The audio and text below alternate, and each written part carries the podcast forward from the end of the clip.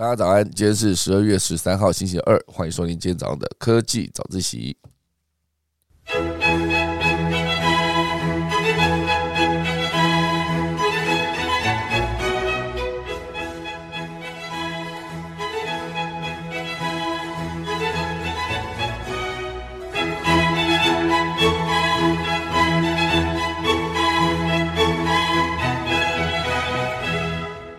好的，今天科技早自习第一大段呢，会跟大家聊到就是这个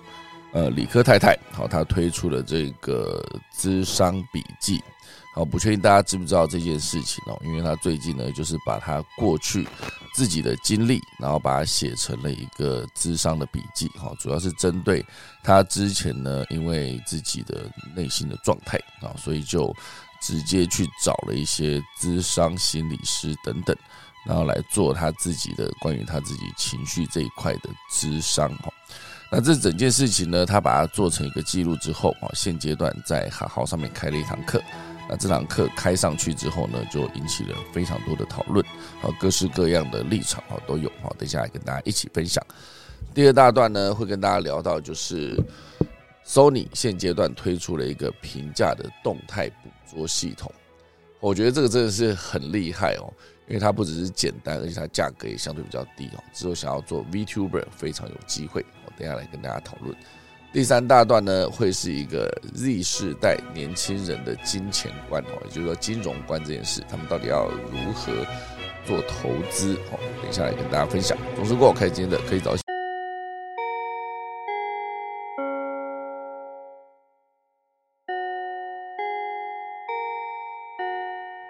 的。首先呢，先来跟大家分享几则比较短的消息。然后第一个是关于新宇航空啊，新宇航空非常厉害啊。现阶段呢，它新的飞机严格上说都已经到齐了。好，所以根据它慢慢解封的现在，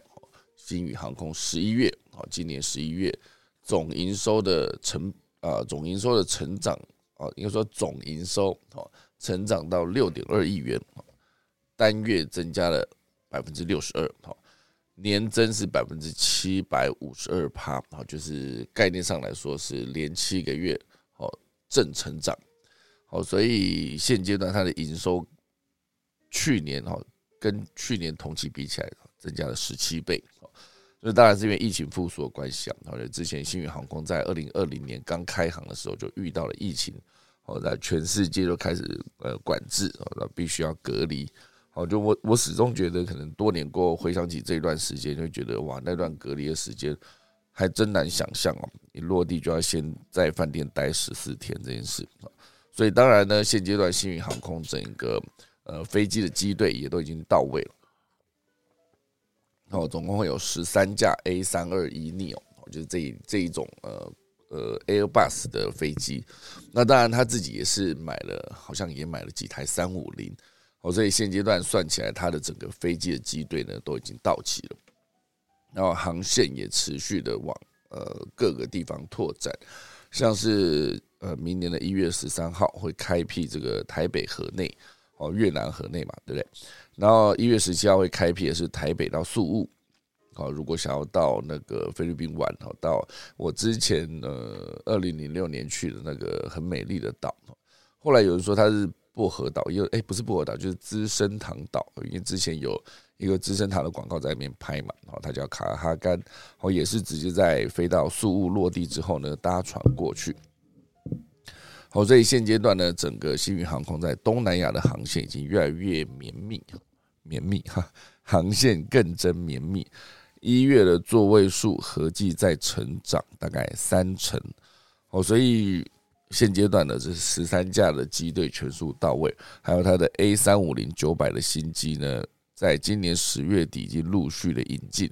那明年初呢将首度的亮相。我觉得到了明年 A 三五零上线之后呢，应该又会引起一波讨论，跟呃很多人会抢着去搭这个三五零哦，毕竟。幸运航空之前的很多飞机上的服务啊，以及它整体的氛围感觉都是非常不错的。哦，唯独之前讨论过一次哦，就是说它的呃打造的头等舱这件事啊，就是被呃时常在各地旅游的这一些商务客们表示，呃，如果是幸运航空的头等舱跟其他的航空的头等舱比起来，确实它的整个呃规格是有落差的。呃，不管是大小啊，不管是那个每个人可以使用的空头等舱可以使用的空间的大小，还是里面的设备，因为之前毕竟像 阿联酋航空那种头等舱，它是可以里面可以洗澡的，类似这样子，真的有一区哦，就是完整一整间，它等于是一个房间的概念了，有自己的门，然后里面的床很大间，可以共用，也不算共用，就享用好几个窗户，然后要洗澡直接在淋浴间洗澡就可以哈。那这是人家。呃，阿联酋或是好像卡达航空也有好的一个真正的头等舱。那如果说今天做一个头等舱的价格，然后哦，应该说收了一个头等舱的价格，然后做的感觉是商务舱的升等，哦，这样就好像不太够，好，所以这就是明年幸运航空在 A 三五零新机上线之后啊，它的头等舱如果要卖，可能就要再升级它的所有的硬体。好，这是关于新宇航空。另外还有一则新闻呢，我觉得也蛮有趣的。他讲的是一个在太平洋的岛国，叫做万纳度。不知道大家有没有听过？好，这个岛国其实面积不大，不过呢，现阶段它有遇到一个问题哦，就是它这个国家的网络呢被骇客攻击哦，所以这个地方哈网络瘫痪了一个月，很难想象一个月。整整一个月，就是整个公部门完全无法使用网络哦，所以所有的公务员呢，你在做行政的时候呢，只能用纸笔哦，所以用纸笔写了一个月。我就在去年的十一月受到网络攻击，哎，不是去年，今年哈，十一月受到网络攻击，然后政府的网络一直处于离线的状态，无法提供服务。那到现在已经十二月了哈，已经差不多已经一个月了，仍有百分之七十的政府服务哦。呃，而且说人只有百分之七十的政府服务得到恢复，剩下百分之三十呢依然是瘫痪中。哦，很难想象哦，大家如果现在把把眼睛闭起来，你想一下，如果我们的公部门马上瘫痪的话，哦，你到任何一个地方都没有办法做资料的处理哦，他顶多可以帮你把资料印出来，然后你再把资料填好之后呢，它是无法上传的，因为没有网络。然后你也没有办法，因为以前我记得好像很多事情都必须跑回户籍所在地的什么户政事务所啦，或是一些税捐单位等等，你必须跑回户籍地所在的地方的那个呃部门，你才可以办。然后现在当然有那种远端嘛，像之前我就比如说我住台北，那住台北的时候，你可以直接在台北的那个地震事务所哈来去办这个呃我在中立的业务。这样就有一个连线，就比较方便。好，那我以前小时候我听到地震事务所，我就觉得，诶，那跟地震有关系吗？很小的时候啊，国小的时候，就觉得好像是一个，就是跟地震有关，不知道为什么要叫地震事务所。那我我小时候听到税捐处的时候，我也觉得好像是跟睡觉有关系哦。哎，结果长大之后发现，哎，也没有到长大，很快我就知道它其实是一个 收税捐、收税金的地方。好，所以概念是这个样子。那当然，再回到这个万纳度，我们它现阶段呢还是有百分之三十的服务瘫痪中。那所有的 email 都不能寄，你能想象 email 不能寄，然后大家如果你的驾照要更新了，你要你要缴税，不好意思，你只能到 拿着钱到实体的那个税局出去缴，才能这样缴嘛，不然而且你缴的时候，他调资料也调不到，因为都要用纸本了，所以。这个网络瘫痪，甚至一路影响到医疗系统啊！政府的服务呢，就回到了几十年前利用纸笔处理的状态，我觉得非常的严重啊！那这是被骇客攻击的这个万纳度。好，另外还有一则呢，我觉得也想要分享给大家，就是光阳。光阳现阶段呢又推出了新品来抢市啊！光阳之前做机车，然后也推出了他们自己的能源交换系统的呃，好像是 eMovie 的一个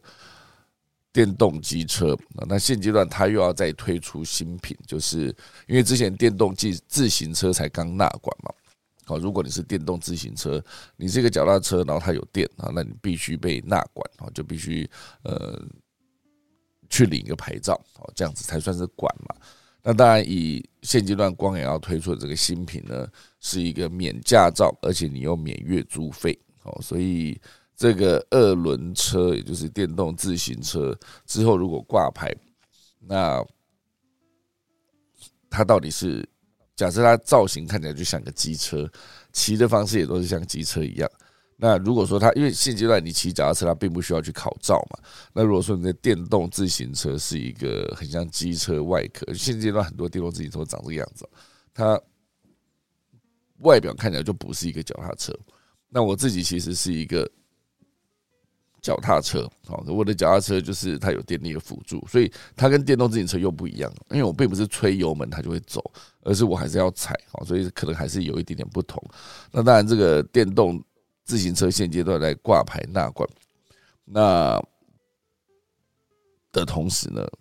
那个呃，光阳又推出了他们的新版本的电动二轮车。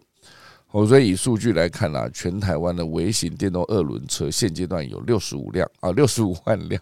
六十五辆的很少，六十五万辆。那使用中呢，大概就是四十五万辆。好，所以大概就是。占了这个机车市场的百分之十，好，所以全台湾整个算起来，机车市场是不是有四百五十万辆呢？还是有六百五十万辆？好，所以确实台湾的机车是非常多的，因为以大众交通工具，哦，就是说你说那个距离其实没有远到非开车不可。因为其实之前听住在美国、住在加拿大等等的朋友都会提到说，如果你没有车哦，其实就等于是断了脚一样，你要到移动到各地都非常的不方便。好，所以这就是呃，如果说台湾是一个假设性更大哈，每一个点之间的距离更远的话，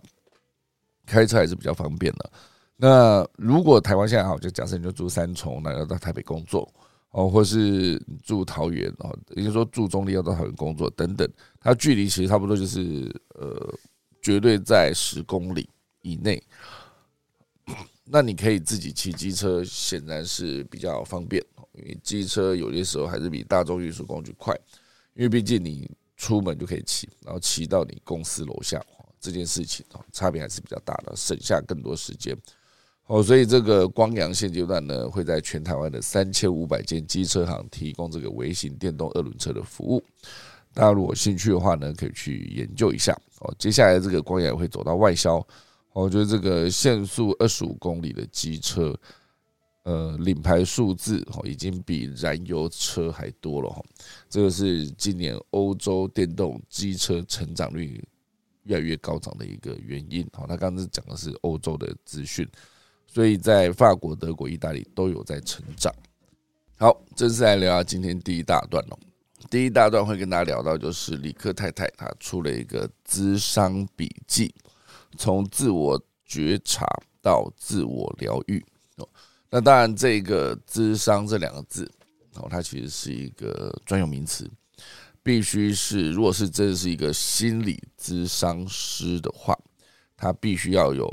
证照，好，这个证照这件事情，就是代表说，它是一个专业的技能啊，不是随便人可以做的。因为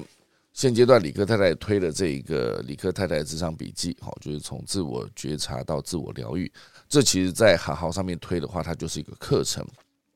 课程的概念就是会让你在。学习这门课之前跟之后会有所改变，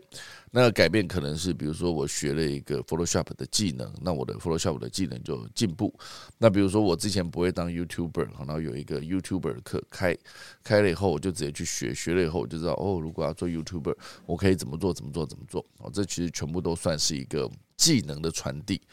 那当然以李克太太现阶段开了这个哦，如果说它是一门课的话，它。所有的需要智商的人，那如果你买了这门课，那你一定期待从这门课上之前跟上之后，你能够有所改变啊，就是说你的决定有被改变。那这被改变的过程呢，就得到了很多的专业人士，应该说引起很多专业人士的担忧哦，因为这个智商的过程哈，高度都是因人而异，很难有一个就是公版因为毕竟现阶段李克太太是一个个人分享，所以难以替代他人的案例来代言，而且对于制定统一标准化的量表跟测验表达疑虑。好，尽管这个李克太太在十日哦，就是在几天前发表了公开声明，强调他无法取代资商，但是对这个课程持反对意见的人，仍然是顾虑这个课程恐怕会有误导之嫌，因为毕竟你的课程名称里面就有“智商”这两个字哈。虽然你写的是包装的是“智商笔记”，如果今天有任何一个人哦，他直接做了这件事情啊，他去买了这个课，那这个课呢，现阶段定价是二四九九，那优惠价是一七九九。然后另有搭售李克太太的自装品牌好好生意旗下产品的方案，整个优惠价格呢就是三千二到四千五，上线至今呢已经售出了两千八百份，然后这个营业额逼近五百万，所以现阶段啊，大家就是有一些专业人士，不管是智商师还是一些呃包括律师，哈，其实他都。因为我最近我身旁太多的朋友在讨论这件事了，直接就是发了这个 Facebook 的动态，然后来表示说，如果这一件事情可以成立的话，那是不是相对的对于我就可以鼓励说，好，那如果是法律，如果说我今天是曾经是呃有打过一个什么官司，然后我把这个打官司的过程呢记录下来，变成笔记，然后直接拿到网络上面去贩卖啊，变成一门课程。那这个课程是不是在上线之后，很多人在学了这个课程之后呢？假设你就是按照里面的一些呃笔记里面的内容去做了决策上面的改变，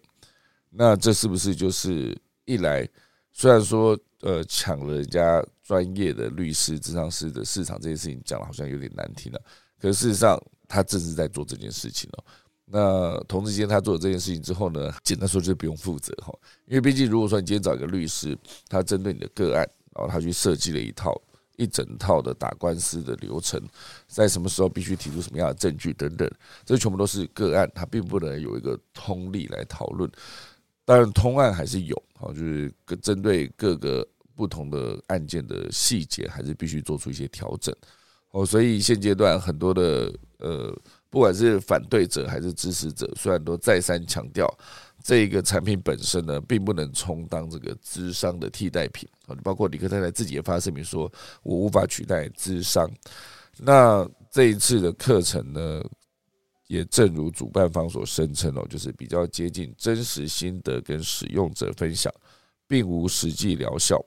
那如果说没有实际疗效，为什么大家仍然争相购买呢？这个其实可能动机有。几个哦，一个就是实质上并无需求的消费者哦，可以基于了解名人私下的生活，然后来去购买这件事啊。比如说，本身就是李克太太的粉丝，想要了解李克太太过去是如何呃在这一段路走过来，他心里的状态起伏是什么样的过程啊？这这个我好奇，所以我去买。另外一个呢，可能就是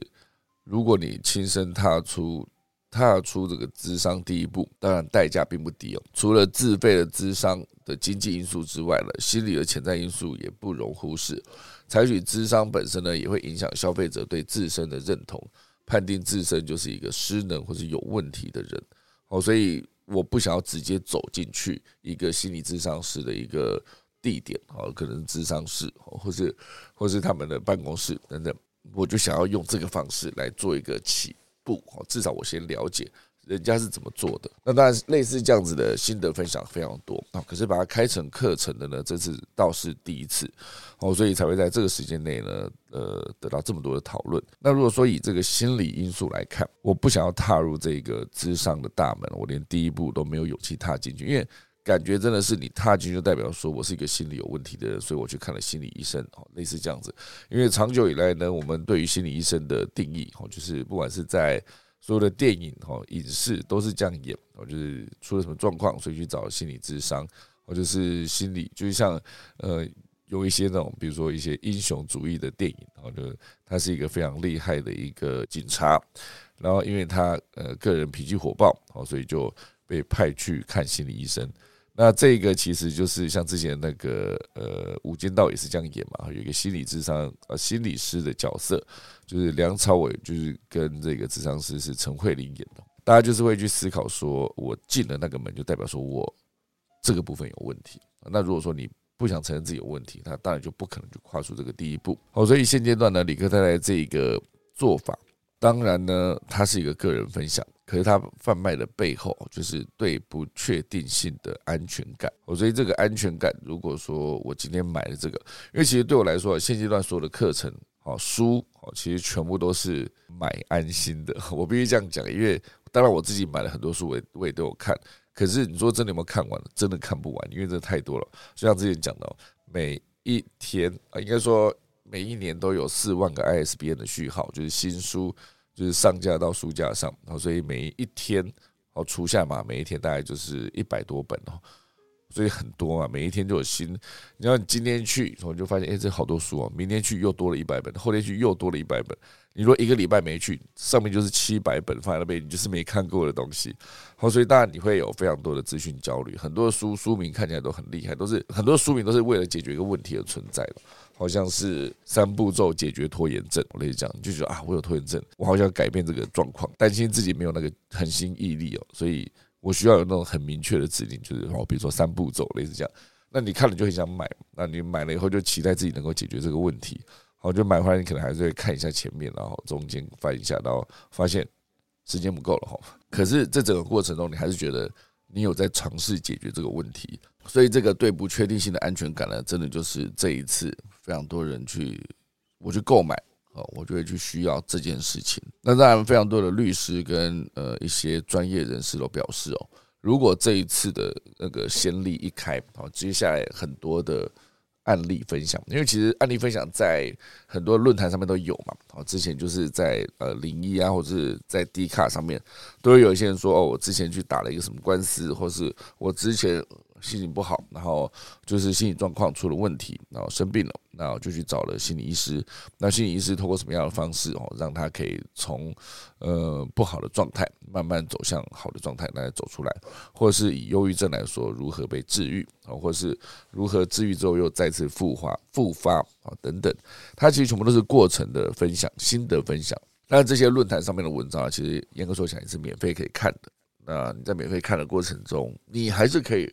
做一些改变，然后就看到哦，这个网红哦，他之前在网络上面分享的社团上面分享的文章，他是怎么走出来？那你你也想要走出来，所以你去看一看，可以。可是主要就是这一次，李克太太把它开成了一个课程啊，这个课程这个产品在做销售的过程中呢，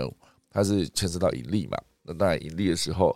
就会有很多的专业人士，因为毕竟那些专业人士也在盈利。如果说今天这个智商笔记是 make sense 哦，这可以 work 的话，那当然之后是不是大家都不用去看真的心理医生了哈？所以这就是包括李克太太自己也讲，他是没有办法取代智商。大家如果真的有问题，还是必须找真正的专业有呃牌照认证的一些心理医生，大家必须做这件事。在出发点来看，哦，这个盈利的行为，就是把这个智商笔记包装成课程，这个盈利的行为呢，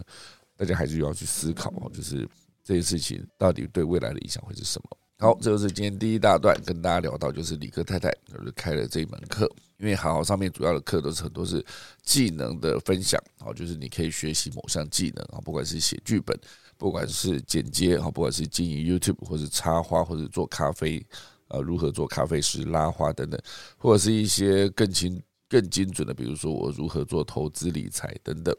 我甚至我自己还看到一门课是第一次自助旅行就上手。就是他开有一个人开门课，就教你如何自助旅行啊，自助旅行必须有哪些流程。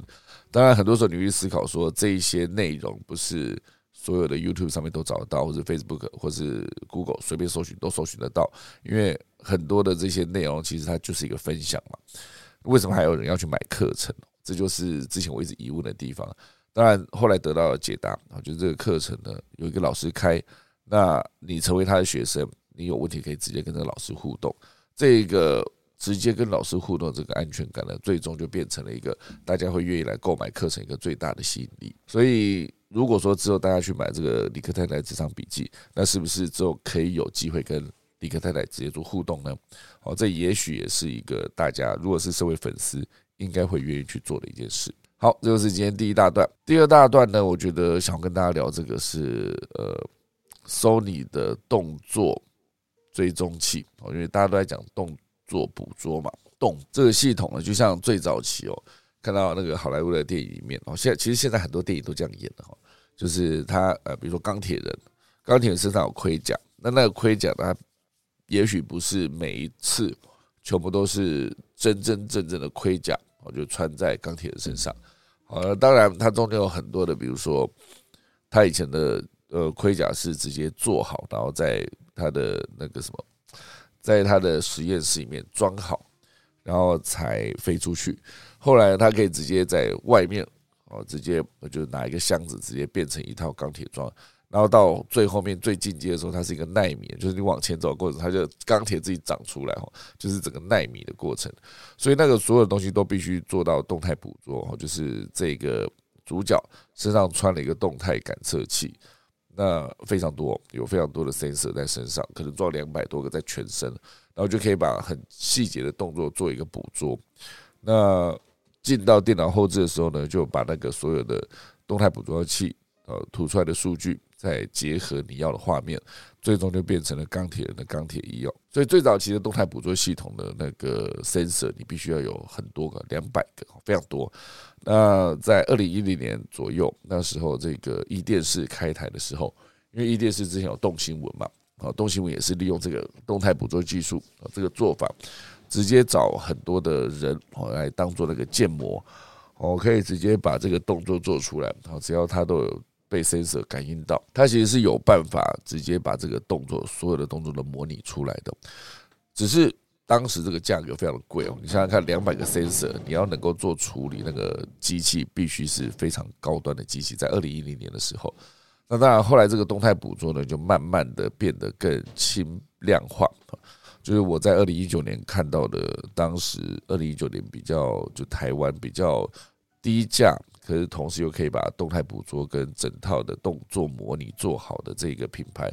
其实已经慢慢出现了，而且它确实可以不用用到两百个 sensor，它其实做个六个，呃，头一个，好，左右手各一个，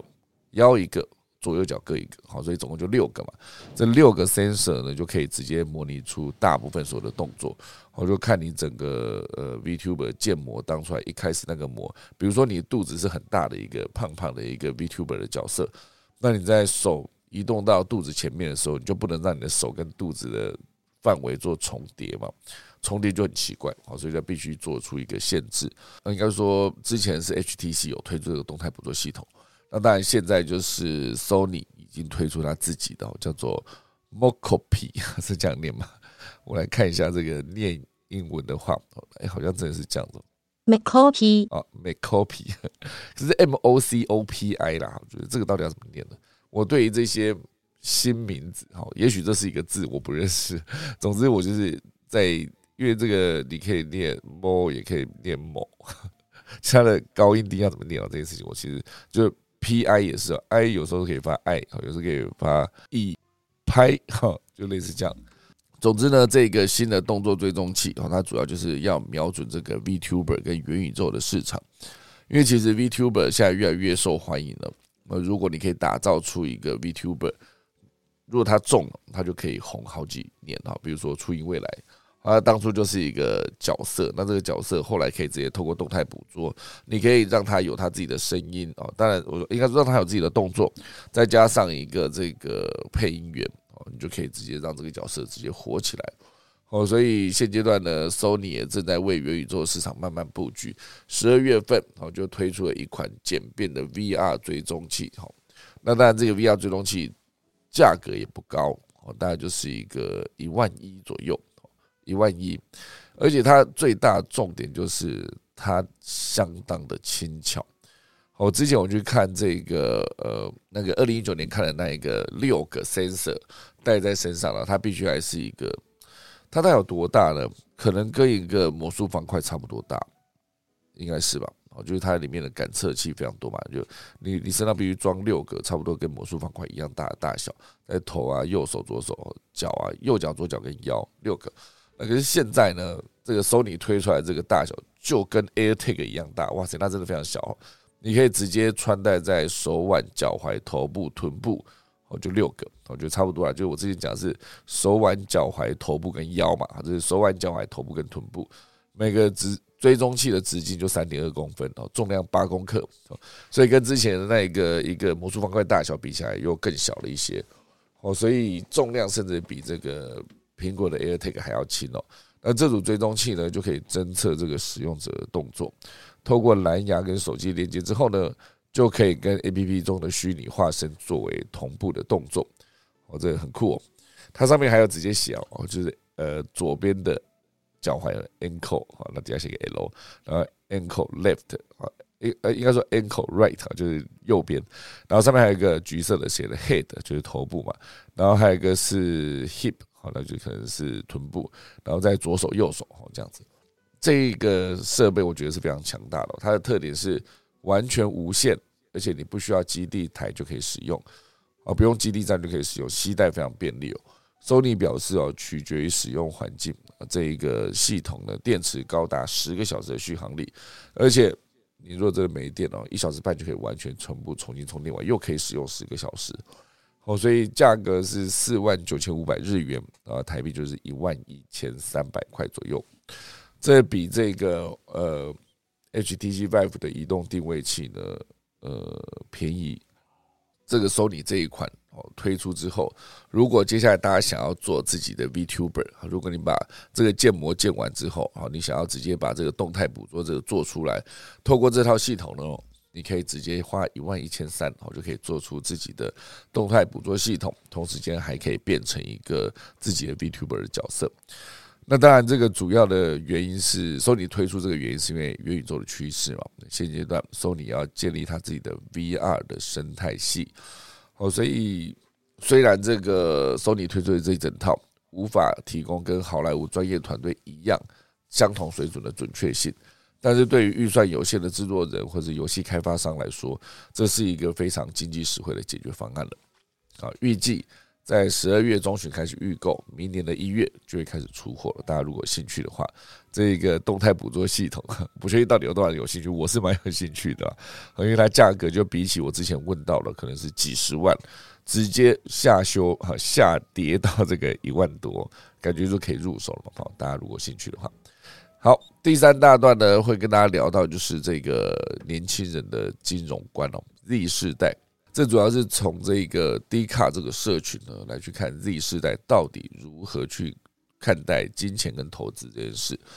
好，所以这是一个金研院二零二二年的金融生活大调查，发现这个 Z 世代的年轻人他的金融面貌跟其他世代呢大不相同。啊，为了了解 Z 世代的金融面貌呢，就是金研院特别跟 Dcom 合作进行了大专生的金融面貌调查。发现大专生中呢，管理跟财经哦学群对于金融知识有较高的了解，哦，其他的学群大多超过五成都自觉不够了解，尤其是生医跟建筑学群呢，甚至到达了七成。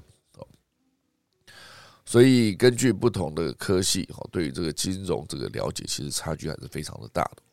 那当然，现阶段在线上的金融消息呢，参差不齐哦。我确定大家在对于自己投资这个领域哈，有没有自己常常在看的内容？哦，比如说我之前就这也算是我认识的一个朋友啊，这个市场先生，他的部落格写的就非常的清楚，就是从无到有如何做投资，然后投资更精准进阶的时候他是如何做的，这都算是他的心得分享，也算是非常的呃无私的分享。那当然还有很多，包括雷米哈，雷米他其实在做这一个。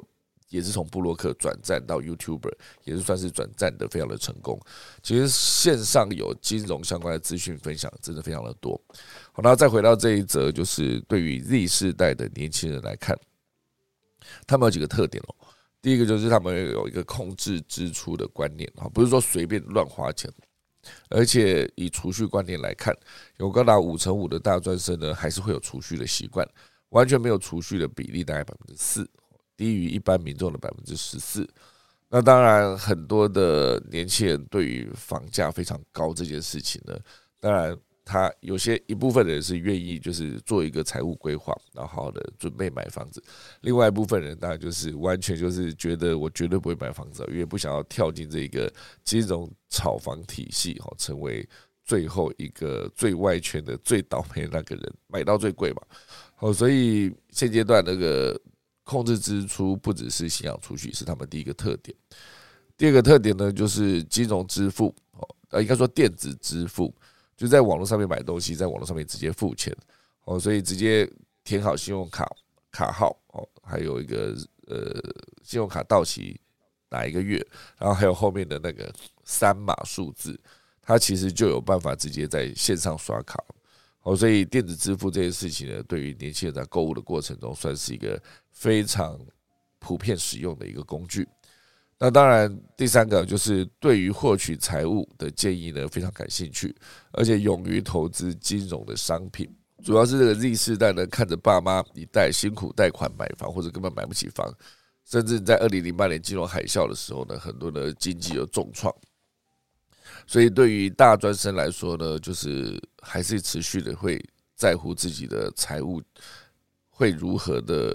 滚到更多的钱哦。那当然，大家是不可能就是呃放了自己的资产哦，就那边定存越来越缩水嘛，所以一定会去思考到存股啊等等。哦，所以这是其中一个特点。那第四个特点就是对虚拟金融商品接受度比较高。哦，所以百分之七有投资过加密货币哈。那现在 NFT 的问题是蛮多的哈，很多加密货币交易所也是持续的破产。哦，所以现阶段呢，年轻人主要的认为就是。有效的金融教育，哦，必须是一个被关注的议题。然后也认为他们必须透过斜杠还有不动产，才能达成财务的目标。好，比如说财富自由这件事。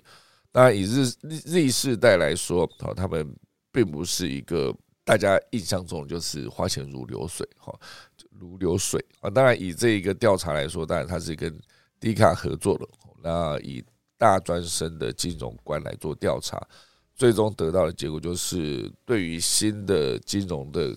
呃科技跟手法哦，他们的接受度是比较高的。那对于除夕这件事情，还是有在做。那当然，呃，在现在这个时代啊，如果大家不把钱管好，可能钱之后就越来越薄。所以就分享这则消息给大家。好了，以上就是今天的可以找其他准备打下个钟喽。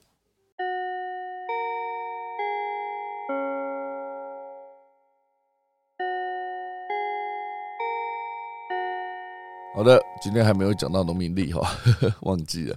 今天呢是二零二二年的十二月十三号，也是农历的十一月二十，啊，依然是大雪。啊，今天呢以迅速入呃即入宅动土破土哦，今天超少了，非常快就讲完了。依然是大雪，然后到二十三号的时候是冬至。好，好，那来看一下今天 r u n 上面有讨论什么内容呢？好，今天 r u n 上面有十个哈，大家说越来越晚，预料中的事哈。呃，甚至还有人建议说，要不要在床上录就好，躺着讲哈。然后 J J 说，现在高中生改八点上课了，啊，真的好好啊！哎，八点上课，哎，不用早自习了，是不是？哈，哦，那个一凡说，YouTube 粉丝要满一千才能直播，是不是？哇塞，还差这么多啊！好，J J 有说，就是呃，身为心理师啊，这件事情真的五味杂陈的，就是讲的是李克太太的呃那个呃智商笔记啊这件事。那感觉这一次是规划好了，故意制造负面免费广告啊，形成讨论及效益。呃，这算是一个负面行销吗？呃，我我来思考一下这件事啊，之前还没有仔细思考这个点。因为负面行销这件事情，最终的目的当然还是为了行销了。那行销有些过程是，有些行销是呃细水长流嘛，有些行销就是杀鸡取卵。它到底会是哪一个领域哦？如果为了这一次的这个课程的行销呢，就是赔上了这个，就是争议这么不断的这个状态啊，其实到底划不划算啊？这也是必须思考的点。那路有提到，就是理性想一想，类似的事情早已发生了。教你自制化妆品啊，教你自制木工手做衣服，诸如此类。这次踩到的是比较会说话的人哦。那确实在网络上面，就是把很多的技能呢，呃。自制化妆品这个技能啊，自制木工手做衣服也都是技能。那当然也是分享心得了，也分享经验。其实严格说起来，分享经验哈，跟传递知识算是一起出现的一件事哈。所以一个第一次旅行就上手，不也是踩到旅行社有导游或领队证照的人的路线？哦，所以。重点或许是内容有没有防范措施或者正确观念，像有些教学的书籍内容呢不正确的还是很多，好，但是没有防范规定，啊，没错。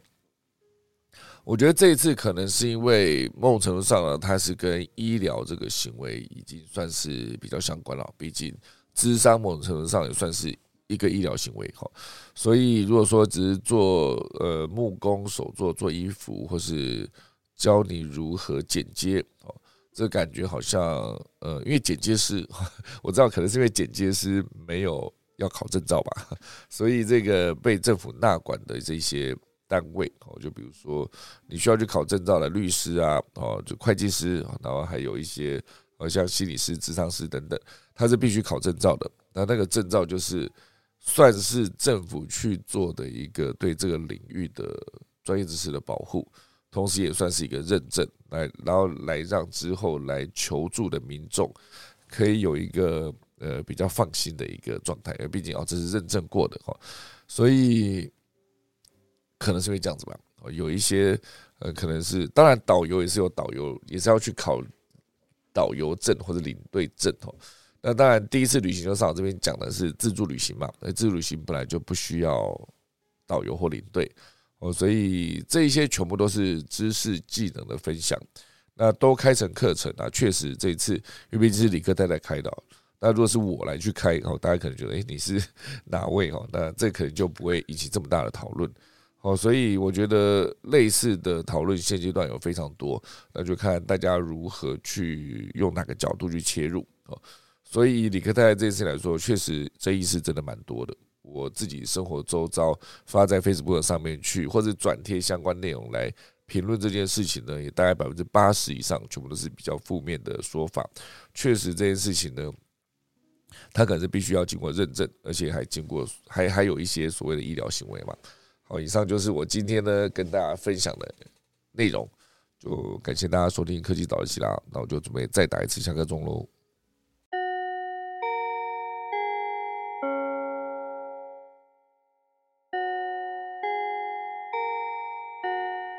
好的，谢谢大家收听科技早习啊，我们就明天十二月十四号礼拜三